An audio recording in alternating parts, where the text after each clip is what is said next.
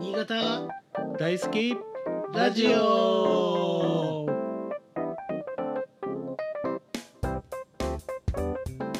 皆さんご無沙汰しております。ご無沙汰しております。新潟大好きラジオです。ご無沙汰しておりまご無沙す。汰しております。ちょっとね時間が空いてしまったんですがまたやっていきたいと思いますのでぜひよろしくお願いします。よろしくお願いします。お願いします。で今日はあのーゲストをまたお呼びしております。おえっ、と上杉恒彦さん。はい、今日よ今日はどうもよろしくお願いいたします。ろしくお願いいたします。お願いします実は上杉さんとは、えーまあちょっとした縁があってあの知り合う形で、えーなりまして新潟弁とかについてもなんか非常に面白い話をお話しさせていただいたことがあったので、まあ、今回のテーマはちょっと珍しく新潟弁について、お。まあ、我々もあまりどこまで話せるかわからないんですけどそうですね。まあ、ちょっと楽しくいろんな視点から、はい。あの我々ならではのあの形で話していければと思いますので上杉さんどうぞよろしくお願いいたします。こちらこそよろしくお願いいたします。お願いします。簡単になんかご自己紹介の方お願いできますでしょうか？はい、上杉恒彦と申します。えー厳密に言うと生まれて11年ほど東京で育ちまして、えー両親が新潟下越の出身ですので一緒に新潟に、まあ、転校してきました。えーそれ以来あの高校卒業まで、えー8年弱ですかね、えー新潟におりまして、えーまたあの大学から、えー東京お新聞社に32年ほどうん。勤務しまして、えーあの3年前に一度退職しまして今フリーランスの、おまあ、広報とかマーケティングとかそういった部門のコンサルタントをやっています、えー多感な時代を新潟で育ちましたので、もう今あの新潟大好き。はい。まさにこの番組名。はい。ありがとうございます。あすの今これからあーだいぶ年を取りましたけれども新潟へどう恩返しができるのか。これをあの今一生懸命考えているところであります。よろしくお願いいたします。よろしくお願いいたします。お願いします。まず上杉さんがその新潟に引っ越してこられた時はい。が多分新潟弁を知らない状態というか、はい。もう東京の言葉を喋る状態だったと思うんですけどそこでのギャップだったりとかなんかいろんな出来事とかってやっぱりあったりされたんですか？ありました、えーまああの両親は、まあ、東家東京に住んでる時も家の中では時たまそれらしい新潟言葉うんを使ってはいたんですけれども、うーん何のことかわからないこともあったし、はい。それで転校してきまして小学校5年生の終わりに新発田市にの小学校に移りましてはい。やっぱり相当言葉が違うんですね、当時のおまあ当時って言っても昭和50年代になりうん。はい。の新発田市というのはやっぱり言葉が相当こうまあ柴田弁と言ってもいいぐらいちょっと聞き取れなかったり、うん。言葉自体単語そのものが違っていたりして大変苦労しました。うん。聞き取れないレベルだったんです。そうなんですよ。へそれで、えー姉がいます。姉と一緒に、えーまず言葉を練習しようじゃないかっていうことで、学校から帰ってきた後、はい。家でその単語をこう練習するんですね、うん。大変苦労しましたけれどもそのおかげもあってまあ今日大大切な こう バイリンガルというんですかね。地元の言葉をええ郷土の言葉を。はい。はい、その時に一番最初に覚えた言葉が、はい。ちょっと皆さん使ってないかもしれないんですけど「安い」「やせ」っていう言葉、あうん、あのまあ粗末なものとかそういうものを「やせ」っていうんですね、まあ柴田だけかもしれないんですけど、うん。それをまず一番最初に覚えました。カバン安いなみたいな値段が高い安いではなくて、はい。なんかこうボロボロなものが安いっていう、そこからこう毎日練習してたうんっていうあの悲しい歴史がありますね、えーでもそのおかげでいろいろ友達にもね早めに受け入れてもらって、うんその後は馴染んでしまえば楽しい、うんうん。はい、柴田まあ、その後新潟市に移ってやっぱりちょっとそこでも言葉が違う。じゃあそこでも少しずつこう覚えるように一生懸命して、うん。まあ、英語もやればよかったんですよこれね。あの新潟弁がまず最優先。でございましたし柴田に住まれてそれであの高校の時新潟市の方に移られるじゃないですか、はいやっぱどういったなんかこう違いがうんありました、一言で言いますとやっぱり柴田嘉悦の言葉は少しこうイントネーションがうんこう滑らかと言いますかね、はい。えーくっついている感じ言あ葉自体が。ーはい。新潟市はややこうあのこうなんですかね独立してるというかあのまあ一個一個がしシャキシャキしているというかですね言葉があのまああーあのあんまりくっついていない。はい。うん。ベタベタしていない、うん。さっぱりしてるっていうか。柴田私も高校時で柴田で実はもう高校から柴田の文化圏に入ったので最初言葉に本当びっくりして。あやっぱそうなんですそう。ねそのぐらい結構、まあ、違ってるというかやっぱりあの聞き慣れないイントネーションとかも多くて多分こう庄内とか東北の方のやっぱりこうイントネーション圏なのか、はい。僕もあまり言語学とか方言学というかそっち別に詳しいわけじゃないんですけどなんかそっちのあれですよね。そうですね。新潟っ影て響があるまあとにかく大きな大きい県で、はい。平野部と山間部が相当差があってうん。こう5つの県とこう接している関係でやっぱりそこのそれぞれのその近い県からの言葉の影響が入ってくる。それで佐渡はまた別なルートで、そうですよね。北前船の影響もあって、はい、関西の言葉が入ってくるとか、そういうのってかなり地域地域によって違うんうんうので、まあ多分私がお話しする皆さんとお話しするとするとやはり下越の言葉うんになるのかなについての話しかできないのかなとは思ってますけど。で今もうこうやって新潟に戻られて柴田の方と新潟市の方での違いってありますか、そうですね。今であの申し上げた通りやっぱり柴田独特のうん。あのイントネーションがあってあのやっぱりあのこうつながっている感じ。だからまああの裏返すと感情が豊かな表現になるんですけど要するにあの「寒めね」とこう、うん。例えばですよ、はい。寒いことを「寒め」うん。えーとかそういう言葉も新潟の場合新潟市の時は新潟市はやや「あ寒めな」みたいな話なんですけどはい。柴田の人はやっぱりくっつきますね。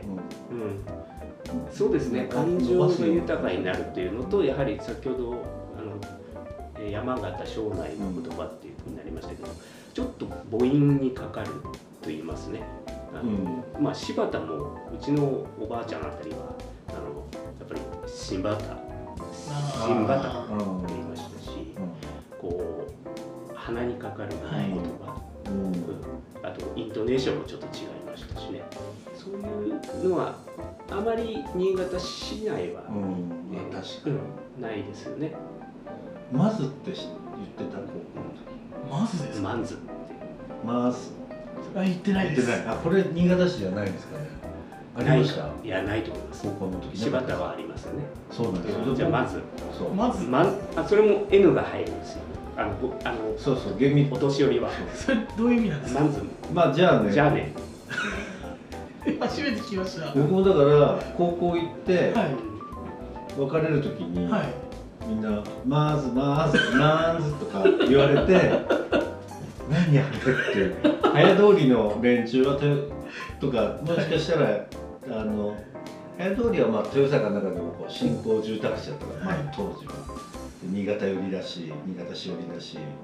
だからあんまりこう柴田文化圏ではなかったから、結構いや早通り中学出身者は結構みんな知らなかったと思うんだよね最初。柴田行ったら。急に挨拶変わったっていう。で多分柴田市の人はまずみたいな感じでまずって言いますね。でそれがこうちょっとあの試運時とか、はい。海の方行くとマウズとか運がまた強,、ね。強まるとうんうんうんか、うん。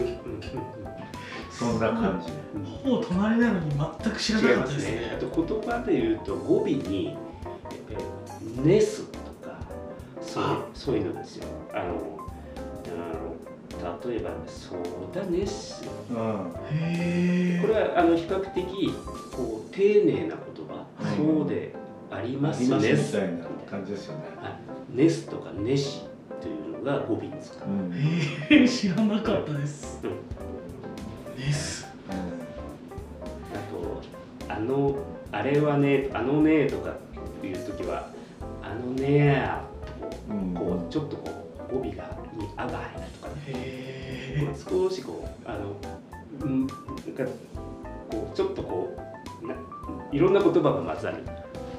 そう僕もねだから一番覚えてるのがあり1年生の時にど誰だったか覚えてないんだけど喋って「斎藤君さ」って言われてすごいこう下からこううねるようにこう話されるから、はい。なんかこう自分の今までのなんかこうテンポとちょっと違うっていうか、はい。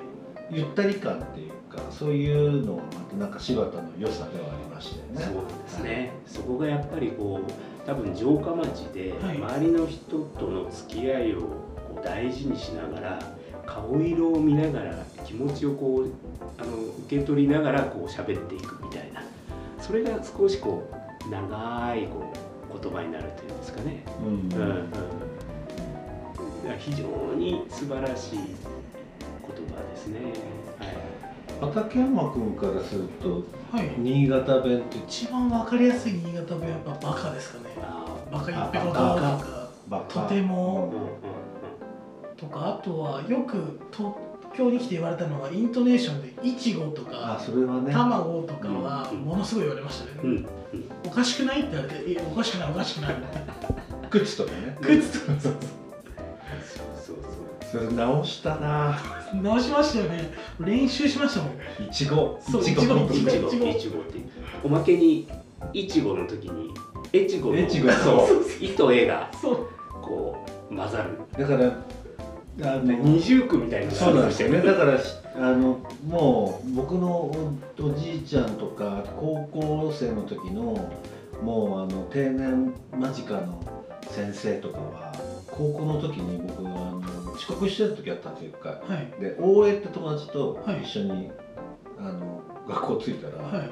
先生そのおじいちゃん先生が「俺名前なんだ言ってみ」みたいな「あ斉藤です」「斉藤な」みたいなで「大江です」って「おい大江です」って。言って「あ大井ね」って。書いたの見たら「大井」って書いてあって耳は間違えなくてもいいんじゃないかなって思ったりして。でもそれぐらい「い」と「え」違いますよね。それはあの昔ですねあの子供が生まれて出生届を市役所に役場に出すとですねはい、うん「い」と「え」を間違えて書かれてあの、えー例えば「えー、ミサエ」うん。と言ったのに「ミサイン」だ。とだそういうか名前ってたまにありますよ。ね。あ、それってそういうのもあるんですね。そうそうなるほど。難しい「い」で出てきちゃったみたいな、そうそうで「い」で登録した方がミサエになりなるとか、うんうんあアウトプットはうん。声で出すとミサエさんになるとかね、僕のかみさんはもうあの祖父が元気な時から、ーはい。あの結婚してに新潟来てたんで。で祖父がいつも僕のことを呼ぶ時健一じゃないですか、はい。健一で健じゃなくて金なんですよ。金金。これいまだにうちの弟とかうちのかみさんもたまに僕のことをこうあ冗談で。金金じいちゃんがそこにいるかのような。う んそこはその仕組みはどういうんですかね？むしろそのキーンになるっていううね、ん。愛絵絵愛がになる、け手が金。うんだからもうほぼ健一じゃなくて金一になってああだからるやっぱり絵といいの。絵といいのはそうですそうですはいはいはい、うん、多分その「い」と「絵はかなり今でもあのご高齢の方って、うんなんか混ざってます。混ざってます。ね。多分鉛筆のことを鉛筆鉛筆とかね、あのそそれって新潟市もそう？そうですね。僕の最寄り駅越後石山って言うんですけど、ん。みんな越後石山って言ってて、うん。絵と絵が一緒になってます。ねあそうですよね。越後石山。ああって。いや絵といいっていうのはすごく多いですよね。あのそう特徴的ですよね。うん。はい、どうですか？となんかこう東京で意外と通用すると思ってたけど通用しなかった言葉みたいなのも結構あのさっきのあれですよね。こう例えばあーかけられた。今日先生にかけられた。みたいな、これってみんな使いますよね。使いますね、うん。かけられた。かけられた。あとは教務室とかでしたっけ？教務室。こっちは職員室ですよね、そうですね。えー教務室太陽紙戻し模造紙を太陽紙といううんのか、そういうこう単語はあるんですけどこうなんとなくイントネーション全体はあの関東圏の言葉なので新潟っていうのは全体で言うと、うん新潟の方言っていうのは、はいだから直しやすいんですよ。うーんだから東京行ってまだ言葉合わせやすい合わせやすいんです。よでおまけにやっぱり東京に行ったら東京っぽく喋りたいなとどこかで思っているうん。まそういう方が多いのかもしれません、どんどんどんどんこう直していくというか。うん。直すっていうことじゃないですね。変えていくってことですね、うん。うん。そういうのがちょっと残念だなっていうそうです思いますねそうですね。僕もだからほとんど出ないですもんね。新潟帰った時だけですよね。やっぱ出ちゃうのが。ですからあの私はもう新潟に帰った時だけは新潟の言葉で喋らない喋らないっていううん。提案をね、ああいいですよしたいなって、別に外の人と新潟弁で話す必要もなくて、はい。うんその辺ぜひ今度やってみましょう。よ。あー新潟弁で。新潟弁の会うんをなじらね元気やかね。どうやんそれ。いやみたいな。そう。意外とやろうと思ったらできるかもしれないですよ。うん。うん。ただ実はこのラジオを聞いてる人たちはあー聞いてるリスナーの皆さんはどっちかというと関東やっぱり8割ぐらい。関東あ7割か。なで2割新潟あー 25%5% 海外。海外。海外の方もすごいですね本当に。僕の知り合いシンガポールにいる友人が聞いてくれてるんで多分ちょっと入ってます。皆さんは新潟出身者？多分出身者の方が多いんじゃないかなとかいう。はい。やっぱりそこの文化的ギャップに気づいて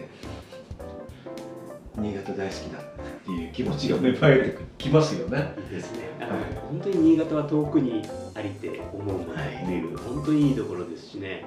あの新潟弁もう一回思いっきり使いてーみたいな、そういう気持ち持ってらっしゃるリスナーの方もいらっしゃるかもしれまあそうですね、せんね。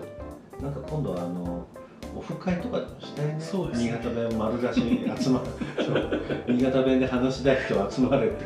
それをだから関東でやると。はい。うんうん。むしろそこでもう今あの若い方々が使わなくなった言葉も少しねこう覚えながらなんかやってみるとか、あのもうほとんど使わなくなりましたよね。例えばですけどあの、えーなんとかだっけみたいな、はい、うんこれだからで、うん。元はねなんとかだすけ。うん。ああはいはいはい。元はなんとかだすけはい。言ってたのが今あのなんとかだっけ。で人によっては「だすけさ」っていう人もはねいましたよでねそれがだっけさになって、まあ、今比較的もうだからとうん。はいいうようになった、もうこれ完全に消失してるわけですよね新潟の言葉が。うん。だっけもですか？うん、だっけってまあどうなんでしょうかね。あのうん言わない。あ今の若い世代にな若ればい世代になればなるほどはいななくなってる。ギリギリ使うぐらいです。僕は新潟の友人と会う時は使うぐらいですかね。だっけさとか。うんうん出すけは使わないですね。そう助けは多分またもっと上だうね、んうん。僕らの年代だと、まあ、上杉さんもそうかもしれないですけど東京出てその時って言葉変わったけど結局就職とかで新潟戻った人って新潟弁に戻ってません？戻ります戻りますよね。僕の仲間も大体戻っちゃっててその戻ってる感もちょっと羨ましく思いますよね。そうですね、うん。だから例えば同窓会で新潟に帰ってくる帰る時ははい。やっぱり期待しますよね。うん。来るぞ来るぞ来るぞ 新潟弁が来るぞいと。